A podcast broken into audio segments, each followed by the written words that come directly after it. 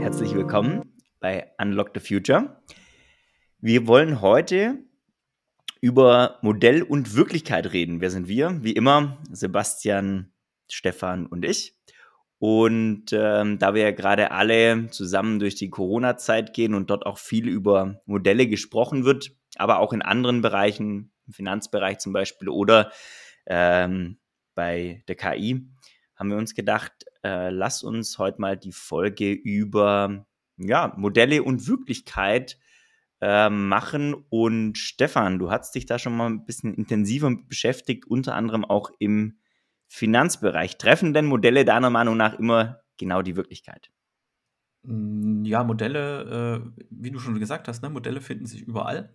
Ähm, Gerade im, im äh, Finanzmarkt äh, gibt es ja die technische Analyse und in der technischen Analyse gibt es einen Haufen verschiedene Verfahren, äh, wo einfach Daten der Vergangenheit äh, genommen wird. Dann werden entweder Modelle trainiert oder mit einer Methode, die werden auf die Daten geworfen und die sagen dann immer zu einer hohen Wahrscheinlichkeit halt, äh, dass das vorher was passieren soll. Deckt sich natürlich nie, nie ganz. Ähm, aber aus, aus, der, aus der Richtung Versicherungswirtschaft und Finanz, Finanzmarkt äh, sind ja Modelle in, ich würde fast sagen, in fast alle Teile der Wissenschaft oder und auch Wirtschaft äh, geschwappt, um da keine Ahnung, Predictive Maintenance, also Vorhersage, wann was kaputt geht, zum Beispiel bei einer Druckmaschine. Oder wir se sehen es gerade, hören wir ganz oft, okay, wir haben jetzt hier eine Modellierung gemacht bei den Corona-Zahlen. Unsere Modellierung zeigt das. Äh, das sind hochkomplizierte Modelle dahinter. Oder einfach nur der Wetterbericht. Da gibt es ein großes Klimamodell für die Welt, für Europa, für Deutschland, für eine Region, was immer feiner wird. Und ähm, was halt, was ich spannend dabei finde, ist halt, es dreht sich ja immer ums, um also die Grundmotivation des Menschen, die Zukunft vorherzusagen. Das finde ich extrem spannend. Woher kommt erstmal prinzipiell die, der, der, der Wunsch des Menschen, die, die, die mögliche Zukunft kennen zu können? Ne? Klar, am Finanzmarkt, das ist rein monetär. Da will ich halt ja. wissen, okay, steigt der DAX, fällt der DAX oder äh, steigt eine Aktie, fällt eine Aktie. Oder beim Wetter muss ich morgen einen Regenschirm mitnehmen oder der Bauer guckt, was muss ich, muss ich meine Ernte heute ernten oder regnet es morgen? Ähm, oder bei Corona, okay, äh, da haben wir theoretisch die Zahlen und da können Politiker, wenn sie es machen täten, äh, Maßnahmen festlegen. Das gleiche ist bei Klima, ne? da sind wir dann, hat ja nichts mit Wetter zu tun, wir haben irgendwelche Klimasimulationen und können sagen, okay, Klimasimulation führt dazu, dass in Kanada auf einmal 60 Grad sind, 2100. Also lass mal irgendwie CO2 senken und sehen, okay, wenn wir jetzt hier und da das reduzieren, äh, dann ähm, dann ist einfach, äh, können wir am Klima, können wir am Klima was machen. Und äh, Modelle begegnen uns halt überall. Und äh, jetzt bin ich gespannt, wie wir das Thema für uns mal hier zerlegen. Na, das Ding mit den Modellen ist, es gibt ja nicht immer nur ein Modell, sondern es gibt mehrere Modelle. Beim Wetter hast du das ja gesagt, es gibt das amerikanische Modell, es gibt ein großes europäisches Modell. Die haben häufiger mal eine gleiche Meinung. Manchmal unterscheiden die sich auch und dann bist du als Modellanwender gefragt zu entscheiden, welchem du mehr vertraust oder welchem du jetzt folgen würdest. Und da sieht man aber auch schon mal die Schwäche. Es gibt nicht ein Modell, das etwas erklärt. Und du hast jetzt gesagt, wir machen Modelle, um die Zukunft vorherzusagen. Ich denke, es gibt aber auch etliche Beispiele für Modelle, die einfach nur erklären wollen, wie sind Zusammenhänge, wie sind Wirkzusammenhänge, wie funktioniert was, um so ein bisschen die Wirklichkeit zu erklären. Und das so, um Kausalitäten zu finden. Ja, aber um was zu tun? Also äh, einfach nur um den, um den Wirkmechanismus zu erklären, oder? Genau, also jetzt das, was Stefan ja schon sagt, ähm, was passiert, wenn das und das eintritt? Und da ist schon wieder der, der Punkt, ein Modell ist ja immer eine Vereinfachung der Wirklichkeit. Das ist ein sehr komplexer Zusammenhang, dynamisches System oder ein komplexes System. Und das, das abstrahierst du, indem du es vereinfachst. Und dann, wenn du etwas analysieren willst oder etwas herausfinden willst, dann kannst du an allen Schrauben gleichzeitig drehen, also alle Parameter gleichzeitig verändern. Oder du veränderst einen Parameter und schaust, was dann passiert. Hm. Und da bist du auch jetzt in diesem Herausfinden dabei, dass es sehr, also du änderst halt nur einen Parameter in dem ganzen Wirkzusammenhang und du guckst, was am Ende rauskommt. Also, das ist wieder so, du lebst die ganze Zeit in dem Modell. was schon sehr schwierig ist, wenn du mehrere Sachen gleichzeitig änderst, weil du kannst dann eben nicht sagen, was war der, was war der Auslöser davon. Das ist ja dieser Aspekt von Ceteris Paribus, dass du immer eins änderst und alle anderen Annahmen gleich lässt, damit du weißt, hat sich was verändert. Zum Beispiel, wenn wir jetzt, äh, einen, wenn wir jetzt Kontaktbeschränkung ausrufen als einzige Maßnahme und gucken, was passiert ist, können wir sagen, ob Kontaktbeschränkungen wirksam sind oder nicht. Man kann das auch natürlich rausrechnen, ob das sinnvoll ist. Mit Verteilungsannahmen und ich glaube, über andere Wege geht das auch. Wenn du aber alles gleichzeitig änderst in dem Modell, kriegst du es nicht mehr raus, was passiert. Mhm. Und das ist halt schon ziemlich interessant. Da gibt es auch so Geschichten wie Variationsrechnungen, um irgendwie sowas rauszufinden. Aber meistens beschäftigst du dich mit einer, einer Situation. Es gibt in der Biologie oder ein einfaches Modell ist Räuber-Beute-Modell, wo du halt ein, so eine, sagen, eine Simulationsrechnung laufen lässt in Population, einfach berechnest, es gibt zwei Beutetiere und einen Räuber und dann frisst der Räuber halt eins, da gibt es in der nächsten Generation, haben sich zwei Beutetiere sich fortgepflanzt, gibt es halt wieder zwei Beutetiere und einen Räuber. Und das kannst du dann halt sehen. Oder Game of Life ist ja auch so ein Beispiel, ist vielleicht ein bisschen besseres Beispiel äh, für, so ein, für, so eine, für so eine Modellrechnung. Kannst gucken, was, was dann halt passiert und, und unter welchen Bedingungen dieses Leben im Game of Life halt überlebt. Aber solche Modellrechnungen, jetzt Game of Life oder auch andere Finanzmarkt, wir, Modelle sind ja oft schon sehr akkurat. Ne? Also wenn man jetzt Aktienkurse annimmt, dann gibt es ja durchaus Modelle, die das relativ ja, einigermaßen treffsicher voraussagen. Oder Wetter oder Klima zum Beispiel. Ne? Also ja, wenn man sich so Club of Rome in den 80er Jahren anschaut, was die prognostiziert haben, was 2010, 2020 so sein wird, dann sind die Prognosen oder Modellrechnungen eigentlich schon relativ akkurat. Ne? Deswegen frage ich mich oft, wieso wird eine Modellrechnung, ein Modell ähm, gesellschaftlich ignoriert? Äh, oder Thema Corona. Ne? Es gibt äh, quasi Hochrechnungen, okay, bis Weihnachten, wenn sich der Trend so weiterentwickelt, gibt es einfach keine freien Intensivbetten mehr. Gut, da gibt es eine Modellrechnung zu, die trifft bisher ganz genau zu und wird trotzdem ignoriert. Komisch. Bei dem Thema Finanzmarkt ist sicherlich der Punkt drin, das stimmt, weil es alle Leute anwenden. Also alle glauben dran und damit funktioniert das. Du hast so eine selbsterfüllende Prophezeiung. Wenn du dir die Annahmen anschaust, die da häufig zugrunde liegen, die sind in der Realität, die, die treffen nicht. Also es gibt keine unabhängigen Renditen, die sind nicht normal verteilt. Du hast keine vollständigen Märkte, du hast keine perfekten Substitute. Aber wenn es alle verwenden, funktioniert es. So, das heißt, du hast eigentlich im Prinzip eine, eine Maschine, die der menschliche Geist weiter befeuert. Bei den Geschichten Club of Rome und so kann ich jetzt auch nicht sagen, warum es passt. Ad hoc fällt mir eben das ein, es gibt immer jemanden, der genau das vorhergesagt hat. Es gab Leute, die haben vorhergesagt, dass es 2008 eine Finanzkrise gab, die hatten dann eine mega Karriere und waren dann mega Finanzökonomen und Experten, saßen in jeder Talkshow. Aber es gab auch Leute, die haben es für 2007 bis 2010 und davor vorhergesagt, die hatten halt Pech an der Stelle. Und also ein bisschen, ähm, ist immer schwer zu sagen, ob das jetzt unbedingt passt. Du lebst aber in sehr, sehr komplexen Systemen. Und ja, Stefan würde auch was sagen. Ja, ja, also die, also das, ich wollte dich da bestätigen, äh, das was, also Finanzmarkt, äh, da wo Modelle eingesetzt werden, glaube ich, trifft öfter mal das zu, äh, wenn die eine hohe Ver Ver Verbreitung haben, dass die quasi selbsterfüllend äh, sind. Aber das, was du gesagt hast, Manu, okay, es gibt also ein Modell, wirft ein Ergebnis raus. Ähm, da hat man sowohl, dass da nicht auf das Modell gehört wird, ne? sehen wir jetzt bei Corona. Es gibt, ein, es gibt ein Modell, ich könnte da alle möglichen Maßnahmen vorher simulieren äh, es gibt ganz klare Handlungsempfehlungen, ähm, wird trotzdem nicht gemacht. Dann gibt es aber halt wieder Modelle äh, wie, wie Wetter. Das ist halt völlig selbstverständlich in unseren Alltag eingeflossen. Wettervorhersagen sind immer besser geworden. Ähm, oder halt äh, für die Vorhersage für Erzeugung von Energie. Mhm. Ähm, ich ich glaube schon, dass das Modelle immer, immer, immer besser werden oder, oder diese, diese, diese, diese Techniken dahinter und die Wissenschaften, die sich damit beschäftigen, die werden halt immer besser. Und ich glaube, da wiegt dann immer noch der kulturelle Faktor oder der gesellschaftliche Faktor wesentlich höher. A, ob du dem glaubst, ob es politisch genutzt wird, keine Ahnung, zum Beispiel Klima. Wir haben ganz klar die Klimarechnung sagen, okay, wir machen so weiter, haben wir irgendwie 6,5 Grad bis 2100. Mhm. Ne? Wird sich genau so und so entwickeln, da und da sind die Kipppunkte.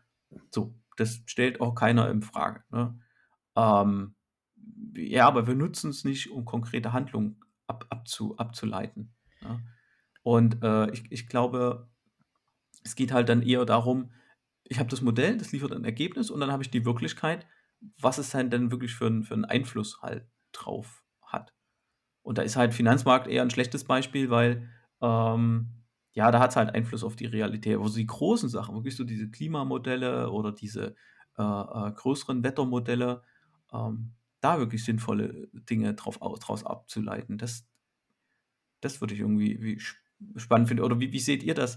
das warum, wird, warum wird das ignoriert? Fehlt es da an Vertrauen? Fehlt es da an ähm, gibt es da so festgefahrene politische Lager, dass sie halt Daten immer so interpretieren, dass es ihnen nützt und wenn sie halt nicht danach sind, dann werden die ignoriert oder?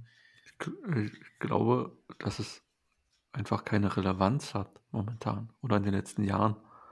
Also, wenn du dich mit empirischer Forschung beschäftigst, dann wirst du aus jeder Ecke eine Statistik kriegen und eine Statistik finden. Und gibt es ja auch böse Zitate zu Statistiken. Und ich glaube, das hat sich irgendwann festgesetzt. Und was man über diese ganze Datenhörigkeit und auch dieses zu tiefe Glauben an, an Forscher ähm, äh, quasi, quasi auch vernachlässigt, ist häufiger mal das selbstständige Denken. Weil das ist ja schön, dass das irgendwelche reihenweise Forscher sagen, aber ich muss daraus ja meine eigenen Schlüsse ziehen daraus lernen und mich davon anregen lassen. Und ich glaube, das ist äh, vernachlässigt worden über Generationen hinweg. Also, es, mhm. also, was die Wissenschaftler ja nicht wollen, ist, dass du dem blind hinterherläufst. Sie möchten ja, dass man sich kritisch mit ihnen auseinandersetzt. Ich glaube, dass da einfach viel Verständnis für fehlt. Aber insbesondere in der jungen Generation glaube ich es nicht. Wenn man sich jetzt Fridays for Future anschaut, da werden wissenschaftliche Erkenntnisse schon sehr gut auch angenommen, interpretiert auch. Ne? Was ich denke, ist, dass es einfach ein extremer, also es gibt ein Bewusstsein, zum Beispiel Thema Klimawandel oder Klimakrise, diese wird kommen, diese ist schon im Gange. Ähm, man ist sich auch sehr bewusst, was man dagegen tun könnte. Allerdings ist es für die Politiker ähm, aus eigenem politischen Interesse nicht durchsetzbar, äh, die Konsequenzen aus diesen Modellen umzusetzen. Das heißt konkret zu sagen, okay, Freunde, wir alle müssen unseren Lebensstil ändern, weil sonst gibt es, wie wir hier leben, halt in 50 Jahren für keinen mehr auf der Erde. Und sonst werden wir riesige Flüchtlingsströme haben, etc. pp diese Wahrheiten werden nicht ausgesprochen, weil sie, weil die Implikationen gesellschaftlich so tiefgreifend sind, dass für, sagen wir mal, dass für viele, die gewohnt sind, mal fix auf Malle in Urlaub zu fliegen oder ein dickes Auto zu fahren oder you name it, ne? Ähm, eben ihr, ihr, ihren Lebensstil so reduzieren müssten, dass äh, der oder die Politikerin, Politiker sofort ihr Gesicht verlieren würde. Und ich glaube, das ist einfach die Angst, die blanke Angst ums eigene Überleben. Könnte ich mir aber vorstellen. In, im, Im Zusammenhang jetzt mit den Modellen zu, zu, zu den Klimaveränderungen auf dem Planeten, da, da sehe ich ganz oft, dass es halt wirklich auch negativ in der Politik halt genutzt wird, wo ich mir so denke, naja, ungeachtet der Tatsache, dass wir die wissenschaftlichen Beweise aus solchen Modellen haben, muss ich doch das jetzt nicht so negativ überhöhen. Es ist doch, es liegt doch auf der Hand, dass es wesentlich besser ist, Energie aus Wind und Solar zu gewinnen, als aus toten Dinosauriern. Ne? Mit all ihren Folgen, auch ihren ganzen politischen Folgen, dass ich dem Putin oder den Saudis irgendwie immer ganz nett über den Kopf streicheln muss, sagen, ah, fein macht er das, legen wir noch eine Pipeline, äh, äh, schön, dass er uns Energie schickt und hier habt ihr übrigens noch das Geld dafür. Ähm, also da, da wird mir da, da bietet halt die Wissenschaft auch eine, eine relativ große Angriffsfläche mit den, den Modellen. Ne? Und also, dass man sagen kann, ja, da kann sich eine Politik dran abarbeiten, kann sagen, ja, naja, die Modelle und ob das wirklich so kommt und so, ist doch erstmal scheißegal. Werft doch die ganzen moralischen, die ganzen ökologischen Gesichtspunkte doch einfach auch mal in die Waagschale. Die fallen mir immer so hinten runter. Auch, auch bei Diskussionen, wo es halt immer um CO2 und so geht und um äh, äh Energie ähm, kritisch immer rein und sage, ja, ist okay, müssen wir diskutieren, aber lasst uns doch mal bitte gucken, wie wir die Übernutzung der Erde äh, äh, äh beenden. Dafür gibt es kaum Modelle, ne? weil du die Rohstoffe und alles kannst du einfach gar nicht kalkulieren. Oft wird diese Diskussion missgünstig als so eine Wohlstandsdiskussion abgetan. Im Sinne von, ah ja, du mit deinem Job, du kannst es dir natürlich, oder du musst ja nicht jeden Tag auf dem Bau arbeiten oder lebst nicht in Indien, wo du quasi ums Überleben kämpfen musst. Das ist so ein, so eine Art, das wird immer als Luxusdiskussion abgetan, ne? So die, die sich's leisten können, die irgendwo in Berlin mit einem Cappuccino in einem Café sitzen und weiß ich, ne, vor sich hinarbeiten. Die können sich erlauben, über sowas zu reden. Aber wir an der Basis, wir, wir können es gar nicht, wir halten das Land am Laufen und wir müssen darüber gar nicht reden oder wollen darüber gar nicht reden. Ähm, das ist ein extremes Spannungsfeld. Also das, was du gesagt hast, Stefan, stimme ich voll zu, ja. Ähm, die Mehrdimensionalität, die da rein muss. Aber ich glaube halt auch, dass, dass ähm, die Diskussion dahingehend echt ein Stück weit vergiftet ist, dass es dann heißt, naja, das ist so eine Art Luxusdiskussion. Ähm, die kann man sich, also Umweltschutz kann man sich leisten, wenn man, wenn man halt irgendwo ein gewisses Einkommen hat oder wenn ein Land ein gewisses Bruttoinlandsprodukt hat oder was auch immer, ja. Ähm, und darunter China zum Beispiel, ne? Schau dir China an, jetzt auf der, auf hier in, in, in Glasgow, ne, auf der Konferenz, wo sie gesagt, wo der Beschluss gefasst wurde, wir wollen die Kohle, die, die äh, Stromerzeugung aus Kohle reduzieren. Nicht, wir wollen die abschalten, sondern wir wollen sie reduzieren auf Druck von China und von Indien, weil die zwei immer noch an Kohle festhalten, wobei das wirtschaftlich völliger Quatsch ist, aber es und auch von erzeugungstechnisch, aber es wird halt aus, sagen wir mal, unterschiedlichsten Menschen wollen arbeiten, Menschen wollen irgendwo Kohle reinschaufeln und wenn sie dran an den Abgasen ersticken, ne? Das ist halt einfach, da, da stoßen, glaube ich, Modelle, also Modelle, die die Konsequenzen aufzeigen, nicht, aber so gesellschaftspolitische Modelle stoßen da extrem schnell an ihre Grenzen. Weil dann hast du einen Haufen Arbeitslose und einen Haufen, die, ja, also, ja. Vielleicht fehlen Vorbilder und Ideen, wo man, also wo man hingehen könnte, was man alternativ ähm, tun könnte. Anstelle von einer Modellrechnung, die dir sagt, Manu, wenn du jetzt jeden Abend ein Bier säufst, mhm. dann wird deine Leber in zwei Jahren so aussehen, in fünf Jahren so und in 15 Jahren so. Ja. Was sagst du dann? Das Ja. ist ja gut, schmeckt aber, ist geil und ich nehme es in Kauf. Das ist eine freiwillige Entscheidung, kannst du machen, kannst du auch daran ändern. Aber dieses Positivbeispiel fehlt vielleicht und vielleicht ist das auch wirklich ein Ding, dass diese Narrative, diese positiven Bilder fehlen, wo man sagen kann, so wollen wir doch sein, so wollen wir doch leben. Ich möchte auch in einer nachhaltigen Welt leben. Es hat irgendwie, Naturvölker können inspirierend sein, weil sie im Einklang mit der Natur leben. Mhm. Weil sie nicht zu viel verbrauchen und, und so weiter. Also das kann man ja auch positiv sehen und die sagen ja rückständige Völker oder sowas. Richtig. Und man könnte halt auch einfach eine Vollkostenrechnung mal aufmachen, wenn es dann immer heißt, ja, Atomstrom zum Beispiel ist jetzt total günstig, ne? Naja, wenn ich keine, oder Kohlestrom ist total günstig, ja, weil ich bei beidem keine Vollkostenrechnung aufmache, weil ich bei beidem in die Betrachtung, was der Strom kostet, nicht einberechne, wie lange muss ich die, auf Deutsch gesagt, Scheiße lagern, ne? Und wie lange muss ich zum Beispiel in der Lausitz Grundwasser auf, ab, äh, abpumpen? Das sind die sogenannten Ewigkeitskosten. Ja, herzlichen Mhm. Glückwunsch. Die gehen auf die Gesellschaft über. Wenn ich die umlege, dass ich Jahrtausende lang die, diesen radioaktiv strahlenden Abfall sicher lagern muss irgendwo, dass ich Grundwasserpumpen laufen lassen muss in den ganzen Kohlegebieten auf Ewigkeit. Da wird Ewigkeit gesprochen. Ne? Das sind Milliarden an Euro. Da kostet jede Kilowattstunde zigtausend Euro, die ich produziert habe. Wenn ich das in die Gesellschaft verankere und sage, okay, du willst günstigen Strom, dann sicherlich nicht aus Kohle oder Atomkraft, weil da kostet jeder Strom 1000 Euro die Kilowattstunde. So. Und wenn ich das verankere, ich glaube, das ist einfach eine, eine faire Wahrheit, wenn ich das verankere, dann ähm, kriege ich vielleicht auch ein, ein anderes Mindset rein. Weiß ich nicht. Äh, das Spannende, was ich halt gerade finde, ähm, Stefan hat ja gesagt, vielleicht geht man einfach mal in den gesunden Menschenverstand und sagt, hey, es macht keinen Sinn, Dinosaurier zu verbrennen. Mhm. Sondern es wirkt doch gerade viel natürlicher und sinnvoller, aus, Sonnen, aus Sonnenlicht Energie zu gewinnen.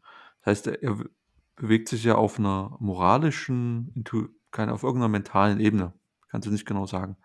Und Manu, du rechnest das jetzt in Euros um und in, Ja. in harte Finanzkennzahlen. Warum muss ich denn alles in Finanzkennzahlen umrechnen? Warum haben wir denn ein Modell gebaut der Welt, das es erfordert, dass ich jede Entscheidung in Euro umrechnen muss? Warum muss ich entscheiden, ob ein, eine, ob ein Stromspeicher für mich in die Wohnung zu bauen oder ins Haus zu bauen, ob sich das auf 15 Jahre rechnet? Mhm. Nämlich, dann kann ich da durchrechnen, ja, und dann mache ich pro kWh zweieinhalb Cent Gewinn und das hat sich dann in sieben Jahren rentiert. Und dann kaufe ich den. Aber ein Speicher kann total sinnvoll für dich sein und produktiv sein, auch wenn du einen kleinen Verlust machst. Und Richtig. irgendwie hat man, gibt so eine gesellschaftliche Vorstellung, dass ich jede Entscheidung rechnen muss. Mhm. Finde ich katastrophal. Na, gebe ich dir recht. Das ist halt Marktwirtschaft. Aber was ich nochmal hinaus würde wollen, äh, du hattest das Beispiel mit der Gesundheit halt gebracht, ne? Wenn du rauchst, wenn du isst und so. Dafür haben wir ja empirische Daten, ne? Ich habe gar kein Problem mit empirischen Daten. Da wird höchstens das Problem, wenn ich die empirischen Daten der Vergangenheit nehme, damit argumentiere, sage, oh ja, hier ums Jahr 2000 bis 2025 rum wird es keinen Fachkräftemangel geben, eher im Gegenteil. Ähm, hm, was haben wir jetzt? Fachkräftemangel. Glückwunsch. Ja, weil bei den empirischen Daten ist ja schon mal der Unterschied zwischen dir und mir. Ich bin ein bisschen größer als du, ein bisschen schwerer als du. Also das Ihr einfach seht so es jetzt alles nicht, ne? aber ist so. Genau, aber, aber das muss man, dann, muss man dann raus. Wir wollen ja wirklich so dieses, diese, wo Modelle gebaut worden sind, ne? Wo ich einfach, vielleicht so Sachen, wo ich noch gar keine Empirie habe, ne? Ähm, wo ich halt irgendwie was, was, was Neues baue. Äh, keine Ahnung, ein Auto. Ich will ein Auto bauen und ich das das erste Mal gegen die Wand fahre, um zu gucken, ob es sicher ist, wurden schon tausend Modelle gebaut und die virtuell gegen die Wand gefahren worden sind. Mhm. Da habe ich halt keine Empirie. Und da sehe ich gerade die größten, auch technischen, den größten technischen Fortschritt, aber auch das größte Risiko, äh, weil wir auf der einen Seite modellgläubig wären, aber auf der anderen Seite es auch total negativ politisch halt genutzt wird als Argumentation. Bei denen fällt mir gerade ein. Kennt ihr das Modell des Body Mass Index? Mhm. Genau. Ja.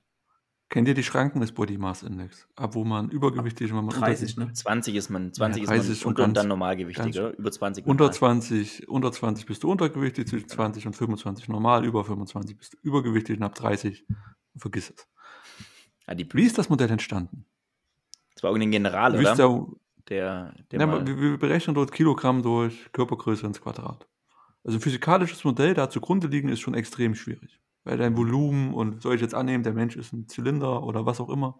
Gut, bin nicht so gut in Physik, aber es ist schon mal ganz, ganz schwer, da irgendwas zu finden. Das ist so entstanden, dass ein schottischer Armeearzt sich im 18. Jahrhundert schottische Armeeangehörige angeschaut hat.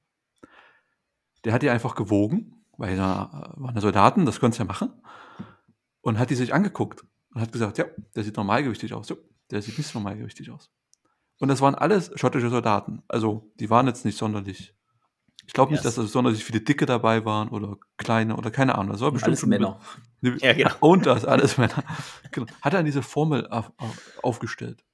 Also Kilogramm durch Meter, also Körpergröße in Meter ins Quadrat. Okay, das kannst du ja schon mal machen. Wie sind jetzt aber diese 15, 20, 25, 30 entstanden?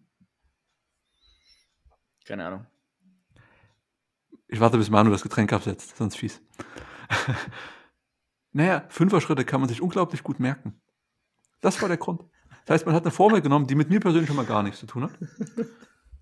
Und hat dann gesagt, ja, aber Fünfer-Schritte sind besser zu merken als die echten Zahlen. Und jetzt ist der, jetzt passiert der Mist. Denn eine Krankenkasse könnte mir jetzt sagen, ja, Sie sind jetzt aber bei 27,39 oder 25,07. Sie müssen jetzt. Völlig, völliger Unfug. Anstatt sich den Menschen anzuschauen, geht man über Modellrechnung in Zahlen über und versucht darein was zu objektivieren oder ein, ein Urteil über mein Leben zu fällen und daraus was abzuleiten. Es gibt Sterbetafeln in der Versicherungsmathematik. Da wird ausgerechnet, wie lange ich noch leben werde. Auf der Basis wird, mein, wird kalkuliert, äh, welche Beiträge ich bezahlen muss. Deswegen wollen die auch alles wissen bei so Lebensversicherung und so weiter. Da beschäftigen sich viele Leute mit hochintelligente Menschen, äh, auch, auch ganz ich denke, sehr, sehr interessante oder sehr komplizierte Modelle auch. Aber das ist halt das Business, wie das aufgebaut ist.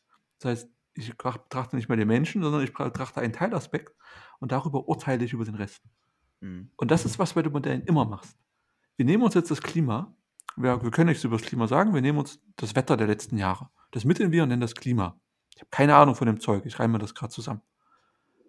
Und dann nehme ich mir daraus etwas und sage Temperatur und den CO2-Gehalt und dann ändere ich was und sage, okay, und so wird sich das entwickeln. Das ist nicht so weit weg von dieser Sache mit den schottischen Armeeleuten und heute den Leuten im 21. Jahrhundert. Vom Grundgedanken. Dass da was dran ist, dass da viel Wahrheit drin steckt, brauchen wir nicht drüber zu diskutieren. Die Frage ist, wie gehe ich mit den Informationen um? Und wie beurteile ich das? Was ziehe ich für mein Leben daraus? Ist das sinnvoll, jetzt alle Zimmer voll zu beleuchten, wenn es also alle Zimmer auf voll zu beleuchten, die Heizung anzudrehen, damit es überall 27 Grad sind oder nicht? Nein, ist es nicht. Aber das weiß ich auch ohne Klimamodell. Sparsamkeit oder so ein bisschen Werte im Leben, die man vermitteln kann. Äh, und, und, also auch wieder auf dieses Innere, also diese, diese moralischen Fragen zu kommen. Aber das BMI-Modell ist für mich einer der größten Aufreger der Welt. Klar, ein Stück weit betroffen. Aber völlig Banane, das Zeug. Sorry. Aber du, bringst da halt gerade einen super spannenden Punkt rein, ne? wo dann halt ja. wirklich, wir reden immer so über riesige Modelle und wir reden ja auch teilweise viel über KI und sowas. Äh, aber wirklich mal so eine KPI, wirklich so eine, so eine Kennzahl, ne? wo diese komplexe Realität einfach verdichtet. Oder in dem Fall kommt noch dazu, dass es eine beschissene Empirie ist. Ne? Keine Ahnung, was haben die genommen? 50 oder 100 Soldaten? Lass es ja. 1000 Soldaten gewesen und, sein, die alle um die 30 sind. Genau.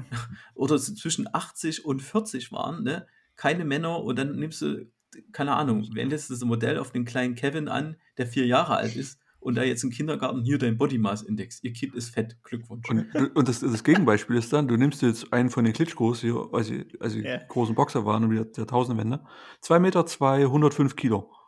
Ja, ist halt adipös. Oder halt zwar nicht so aus, aber ich glaube daran. Ja, weil die halt eine komplett andere Verteilung haben. Aber das ist halt, das ja. passiert, ich glaube, da ist auch eine riesengroße Gefahr, äh, weil das heute ganz oft passiert. Es werden heute komplexe äh, Zusammenhänge aus der Realität einfach in so eine KPI einfach so verdichtet. Ne? Das passiert bei irgendwelchen Durchschnittslöhnen, bei irgendwelchen. Ich finde es aber super krass, es schockiert mich immer wieder, äh, wenn die das Hartz IV neu verhandeln und du mal die Aufschlüsselung siehst, dass du halt da pro Monat 1,36 Euro für Kulturausgaben kriegst. So wie habt ihr das ausgerechnet? Oder aktuelles Thema äh, Inflation. Die, diese, diese Zahl der Inflation ist ja auch ein, ein KPI, was total schwachsinnig zustande kommt. Wie kommt es zustande? Erklär's mal. Naja, es gibt einen, es gibt einen Standardwarenkorb und der Standardwarenkorb, der wird halt von auch so Gremien festgelegt und da wird halt gesagt, okay, du kaufst alle sieben Jahre ein neues Auto, du kaufst alle drei Jahre einen neuen Fernseher. Also, also das ist so wirklich Durchschnitt, Durchschnitt, Durchschnitt. Gibt es so einen Film, äh, König von Deutschland. Da, der, der, der Typ ist halt genau der Durchschnitt. Ne? Er hat zwei Kinder, der hat, äh, und alles ist dann durchschnittlich und da wird irgendeine Werbefirma auf ihn aufmerksam, äh, weil er halt die perfekten Produkte für die Masse entwickelt. Ne? Aber es eskaliert dann am Ende. Okay. Aber sowas Komplexes halt, so eine komplexe Wirtschaft auf diese eine Zahl zu verdichten, okay, alle Produkte sind 5,2 Prozent äh, teurer geworden. Okay, du hast schon mal keine Gasheizung, wo sich das Gas hat sich verdoppelt. Ne? Du bist vielleicht gar nicht so stark von den Energiepreisen betroffen. Keine Ahnung, du hast vielleicht keinen Fernseher. Oder genau. du kaufst, du kaufst dir alles bei eBay Kleinanzeigen zusammen oder du, du kaufst dir nie einen Fernseher oder dein Fernseher hält zehn Jahre oder, oder du kaufst dir halt nicht alle sieben Jahre ein Auto oder hast vielleicht gar kein Auto. Also, aber, aber wie viel dann hinten, also es ist immer dieses, dieses, in, in meinem Kopf, dieses Sanduhr-Prinzip, ne? Ich habe viel, dann mache ich da eine KPI draus, aber die KPI hat mega viele Auswirkungen dann wieder in der Realität. Da ja. schließt sich dann wieder der Punkt zu unserem Thema heute, wo ich sage, okay, Modell, Modell ist ja bei mir immer, okay, ich habe irgendwie empirisch vielleicht Daten gewonnen, habe ein Modell und wenn das Modell heißt, ich addiere alles und teile es durch die Anzahl, ich mache einfach nur einen Durchschnitt, das ist auch ein Modell, äh, wo ich sage, okay, das bildet die Wirtschaft, die, die Wirklichkeit jetzt halt ab. Oder ich sage, die, die Wirklichkeit ist dadurch abgebildet, durch die 5,2 Prozent so. Und dann kommen die schlauen Volkswirte, die sagen, oh, nein, wir haben eine hohe Teuerung, jetzt müssen wir so und so viel äh, äh, äh, machen, tun. Da sagen Leute, oh, jetzt haben die Bevölkerung hat so und so viel Geld jetzt oder Kaufkraft verloren. Äh, alles auf, basierend auf dieser Zahl und alle gucken so auf die Zahl und das gleiche passiert uns beim, beim Klimawandel auch, ne? Ja, da wir müssen die 1,5 Grad halten und wir müssen die 2,8 und, und dann, und da kann ich mir gut vorstellen, wo wir vielleicht den Gegenüber noch positiv eingestellt aufgestellt sind und wissen, wie sowas vielleicht zustande kommt und dem vielleicht hier und da auch was verzeihen, glaube ich halt einfach, dass, dass halt ganz viele Leute, die da jetzt nicht so Fans von sind, so sagen, ist mir doch scheißegal, das 1,5 Grad Ziel. Der Mensch ja. ist halt so. Ich bin da jetzt nicht direkt betroffen. Ne? Dass das so gemittelt über den ganzen Planeten ist, da sagen die, ja, da wo ich bin, wird es schon nicht so schlimm werden. Ne? Wird es halt in Afrika ein bisschen wärmer und bei uns ein bisschen kühler. Wird schon. Ne? Also vielleicht ist es gar nicht so gut, sowas so sehr zu verdichten. Genau, machen wir da nicht sogar gerade einen Denkfehler, indem wir sagen, es gibt ein Modell und das vereinfacht alles und das wende ich auf alle Leute an und die Leute, die sich nicht dran halten, sind einfach doof. Also das klang gerade so, als wenn du sagst, ja, das ist 1,5 Grad, oh, das ist mir doch egal, das passt schon, ist ein bisschen angenehmer im Winter. Mhm. Also warum, äh, sind, warum sind die Leute schuld? Nee, die, nee, die Leute, haben, die Leute haben nicht einfach Schuld. Ich unterstelle ich unterstell denen gar keine äh, Intelligenz. Also, also ich unterstelle unterstell denen gar keine also ich unterstelle den, unterstell den Leuten erstmal erstmal gar nichts, aber ich kann durchaus verstehen, dass, dass Leute einfach da im schlechtesten Fall wirklich trotzig reagieren oder, oder aggressiv reagieren, aber im zweiten Fall so sagen, okay, es ist nicht relevant für mich, weil es für sie viel zu abstrakt ist. guck mal, viele haben so, ja, 5,2 Prozent hm, Inflation, ja, keine Ahnung. Habe ich jetzt Das hat keine. mit deinem Leben nichts zu tun. So, ja, oder, oder keine Ahnung, gehst zum Arzt, der sagt, okay, Sie haben hier einen Body Mass Index von 45, Sie müssen jetzt unbedingt das und das machen, sagen so, nee, ich fühle mich wohl, ich fühle mich gesund, ich habe, hä, wa- was wollen Sie denn jetzt von mir? Mhm. Ne? Weil, weil halt da irgendein Modell auf dich angewendet äh, worden ist. Das ist ja, es ist ja, ist ja total dumm. Und, und Weil- ganz oft, was man ja, denke ich, auch nicht macht, ist, alle Annahmen in dem Modell zu prüfen. Also ich kann das ja alles, also du kannst ja mir sagen, Sebastian, hier an dem und dem Modell wird jetzt gesagt, dass das und das passiert. Aber da liegen ja Annahmen zugrunde, die da gar nicht drinstecken. Also wenn du jetzt, mal- wenn wir auch Beispiel mit Manu, wenn wir sagen, hier in 15 Jahren jeden Abend eine Maß säufst, dann passiert das. Dann ja gut. Ah, da sind Annahmen drin, dass ich das jeden Abend mache und zwar immer jeden Abend. Immer genau die Maß, immer mit der genauen Zusammensetzung. Und sonst ändere ich gar nichts in meinem Leben. Das passiert nicht. Es ist viel, viel komplexer, die Realität. Und, und da, ja, vielleicht kann man auch transpa transparenter mit solchen Annahmen umgehen. Oder sagen, hier, das könnte passieren. Oder ist halt, ich glaube, sobald du die Maßnahmen bewusst, äh, die Annahmen bewusst machst, passiert schon, ja, das könnte passieren, aber so richtig wissen wir das auch nicht. Schon wieder weicht sich alles auf. Und Mhm. da fragst du dich erst recht, ey, warum, warum reden wir gerade? Ist doch schade um die Zeit. Genau, und dann werden halt gute Ergebnisse, manchmal wirklich aus Modell kommen gute Ergebnisse raus. Ich, ich würde jetzt sagen, gerade was den Klimawandel angeht, er ist vom Modell her, er ist gut beschrieben, äh, die Modelle passen zu den empirischen Daten, die wir halt haben, die passen zu der Entwicklung. Das wird schon ziemlich lange gemacht. Aber ich würde an der Stelle noch, ne- noch mal ein bisschen abbiegen und sagen, ich habe heute erst was über die Schufa gelesen. Schufa hat irgendwie Handydaten gesammelt und ganz gruselig. Aber wenn ich halt so eine Institution habe und sage, okay, berechne mir mal eine Bonität, gibt es ja auch ein Modell. Am Ende Ja. des Tages wissen wir, wie einfach das läuft. Da wird geguckt, in welcher Postleitzahl du wohnst. Und wenn du halt in dem Viertel wohnst, was halt einfach beschissen ist, weil du dir als Student nur eine Wohnung in, keine Ahnung, hier in Leipzig wäre es vielleicht, gut, Reutnitz will ich jetzt nicht sagen, aber Paunsdorf oder so. Ich sage Äh, einfach mehrere Stadtteile. ja, genau, einfach, einfach grüner Paunsdorf so. Äh, und hast dadurch eine schlechtere Bonität, hat das ja direkt Auswirkungen. Und du weißt Eben. ja, und du kennst ja nicht mal das Modell dahinter, du bist ja nur Opfer des Ergebnisses dessen. Es geht, auch Richtung Social Scoring und so. Ja. Du bist ja nicht kreditwürdig, wenn du in gewissen Gegend läufst. Das wird dann sehr rassistisch, kann sehr schnell rassistisch werden. Äh, Das ist ein amerikanisches Problem, also die haben es, glaube ich, als erstes mitgesehen. Und das passiert, wenn Modelle sich dann auch noch verselbstständigen. Das heißt, du hast ja eine KI eingesetzt, die den ganzen Tag über Kredite entscheidet. Und am Ende guckt sie eigentlich nur, wo du gerade wohnst. Oder, oder irgendwas anderes, wie, wie deine Freunde auf Facebook sind. Und du hast völlig vergessen, was dieses Modell sagt, weil die KI entscheidet. Ja. Und das ist, glaube ich, auch vielen Leuten einfach gar nicht bewusst, wenn man ein Modell anwendet. Und was das für Auswirkungen haben kann, das ist wirklich, wirklich fatal. Ja, ja, vor allem, das ist ja dann auch noch durch, durch Empirie bestätigt, ne? Du, du hast, wir nennen jetzt mal keine Namen von Unternehmen, aber du hast jetzt mal ein ganz, du hast ein Unternehmen, da hast du ein SAP, was schon viele Jahre läuft und hast da deine ganzen, hast da deine ganzen Buchungsvorgänge und Abrechnung. Und auf einmal kommst du dazu, oh, wir haben jetzt ganz schön viel Aus Zahlungsausfälle. Hm, können wir uns jetzt irgendwie die Kunden raussuchen? Und dann kommst du dazu, mal zu sagen, naja, äh, nimmst mal ganz viele Daten, fütterst so ein Modell, machst Data Science, guckst halt wirklich, was ist der Faktor, der den größten Einfluss auf die, das Nichtzahlen des Kunden oder Zahlungsversäumnisse halt hat. So, und da ist es halt echt so, dass ich, dass ich halt die, es, es wird sich immer auf die, auf die Örtlichkeit reduzieren in so einer, in so einer Stadt. Das, das ist einfach halt so. Und die ganzen anderen Faktoren fliegen halt raus, weil sie viel zu komplex sind. Die haben gar keinen so großen Einfluss mehr auf das Modell. Der ganze Laden ist, uns schon mal um die, ist uns ja schon mal um die Ohren geflogen. 2008 in der Finanzkrise. Weil da hat man in den USA, genau, da hat man in den USA ja einfach gesagt, ja, nimm noch eine Hypothek auf dein Haus auf, komm, nimm noch eine auf, die Preise steigen wie, wie sonst, wie, wie sonst was. Einfach machen, dann kriegst du das Geld, bezahl später. Und das hat man dann ja in Verbriefung gepackt. Also das heißt, ich nehme die ganzen Kredite, pack die in den Brief, verkauft den, also zerschneide den Brief Wertpapiere und verkauft die. Und das klappt super, das Modell. Weil in dem Modell, die sagt nämlich, wenn du eine hochgeratete Note, also ein hochgeratetes Wertpapier hast, das ist ein sehr ausfallsicheres Wertpapier, dann fallen weniger als 0,008 Prozent oder so aus. Also zu 99 Prozent, über 99 Prozent Wahrscheinlichkeit fällt, fällt die Transaktion nicht aus. Das Problem war, du hattest dort die Annahme drin, dass die nicht, und, also dass die unabhängig voneinander sind, die Kreditausfälle. Und dass sie nicht ein gewisses Maß übersteigen und so weiter. Was bei einer Wirtschaftskrise passiert ist, aber dass sie nicht mehr unabhängig voneinander sind. Mhm. Da fallen die straßenzugweise und stadtgebietsweise fallen da die Kredite aus.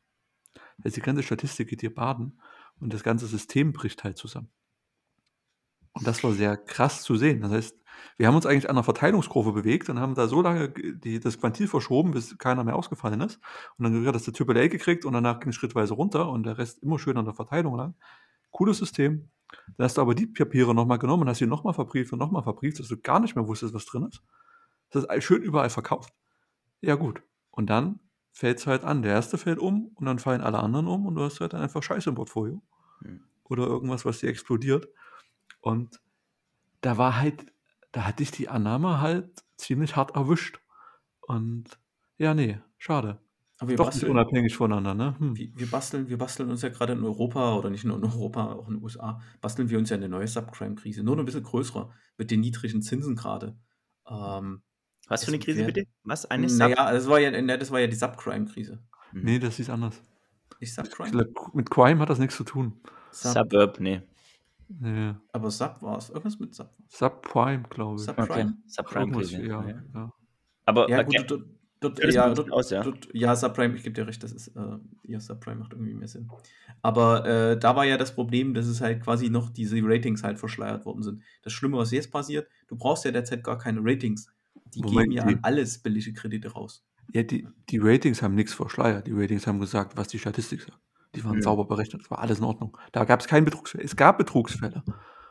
Also gibt es auch ein paar Beispiele für Betrugsfälle. Aber das erklärt ja nicht das große Ding. Also da hat auch niemand kriminell gehandelt. Das war einfach Versagen vom, von, von Modellen. Oder du hast dann vergessen, was du tust. Und sobald du vergisst, was du tust, ist das nicht gut. Aber, aber äh, äh, lehrt uns das nicht eigentlich, dass man, dass man an so einer Stelle mit Modellen ein bisschen mit der Automatisierung vorsichtig sein sollte? Wahrscheinlich. Also sollte man Modelle, also so, schön wie, wie Modellannahmen sind, um, um eine Entscheidung, aber sie können ja dann immer nur eine Entscheidungshilfe Hilfe. sein. Ne? Muss ich nicht denn viel langfristiger denken? Ne? Mhm. Aber kriegst du die Komplexität noch gehandelt? Du hast vorhin kurz das Thema äh, KI angeschnitten oder so, oder jetzt auch Social Scoring ist vorhin gefallen, ne? Wenn du halt mal, keine Ahnung, in China, ne, hast du irgendwann mal 500, 800, 900 Millionen Menschen, die du über ein Social Scoring System abbilden willst, ja? Und ähm, dann hast du unterschiedlichste Regionen mit unterschiedlichsten Wohnungsadressen, Einkommen, Vermögenswerten, Menschen, die über rote Ampeln laufen, über den Zebrastreifen, in Hotels einchecken, etc. Ne? Die, die ge- gesamte Multidimensionalität des Menschen wird pro Mensch quasi dann abgebildet, also so gut es halt in dem Modell geht, abgebildet. Ne? Ähm, ich glaube nicht, dass ein Mensch oder eine Menschengruppe in der Lage ist, überhaupt noch die zugrunde liegenden Annahmen, die ja in die Zehntausende wahrscheinlich gehen, in irgendeiner Form also zu überprüfen. Da ist, also ist die Frage, ist, ist das menschliche Gehirn ab irgendeiner Stelle einfach überfordert oder ist das gar nicht mehr einschätzbar, sodass wir da die Automatisierung zwangsweise brauchen oder uns aktiv dagegen entscheiden und sagen, okay, so ein Modell machen wir einfach nicht. Also ich denke, das menschliche Gehirn ist definitiv überfordert. Du kannst jetzt sagen, du automatisierst das, löst aber deine Überforderung nicht auf. Du hast da nur eine Blackbox hingesetzt, Ja. auf die du ein Smiley malst und hast gedacht, ja, ja, haben ein gutes Gefühl. Meine Annahme ist in dieser Blackbox drin. Und du kriegst halt einen Wert raus. Ne? Kriegst halt irgendwie eine 42. Du kriegst- ne? Und du kriegst eine 42 ist halt Ampel der raus, ne? Mittelwert der, der, der Social Scoring Genau. zum Beispiel. Ne? Und, und alles, und mein Modell läuft richtig, alles fein, ich habe mich gecheckt, kriegst du eine Ampel raus, so ein Dashboard. genau, Drin steht, hey, alles gut, genau. keine, keine Probleme. Ja, nur das, das heißt, du musst ja in dieser Kiste vertrauen.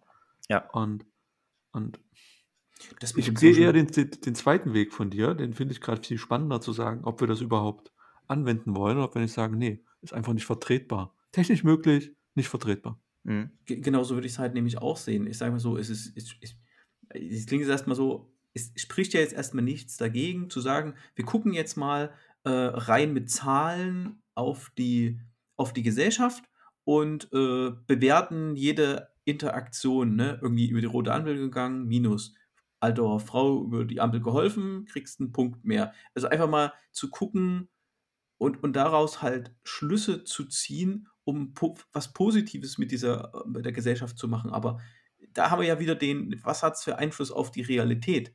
Ne? Wenn daraus dann gemacht wird, oh, wenn der Score hier äh, minus 100 ist, da werden dir die Bilder irgendwo gezeigt. Oder, äh, keine Ahnung, irgendwann kommst du in, in Haft oder irgendwann wird dir der Zugang zu irgendwelchen Jobs ver, ver, verweigert. Ne? da ist mir zu viel Modellgläubigkeit da. Und ich würde da Automatisierung durch Modelle schon gleichsetzen mit Modellgläubigkeit. Weil ich automatisiere nur was, wenn ich halt wirklich weiß, das macht es zu 100% oder zu 99,999%. Ja. Ich denke ich denke auch, du kannst, also was wir doch gemacht haben, wir haben Technik automatisiert. Also wirklich regelbasierte Systeme, wo im Prinzip nicht viel passieren kann oder wo wir halt es waren, es waren künstliche Systeme. Also wenn du jetzt eine, äh, beim Wasserwerk was automatisierst, dann hast du was, was vorher Mensch gemacht hast, dann irgendwie automatisiert. Ich finde, das ist dann schon ein guter Anwendungsfall, um einfach Arbeit zu erleichtern und so weiter. Aber da ist auch die Konsequenz anders, ähm, äh, anders gelagert.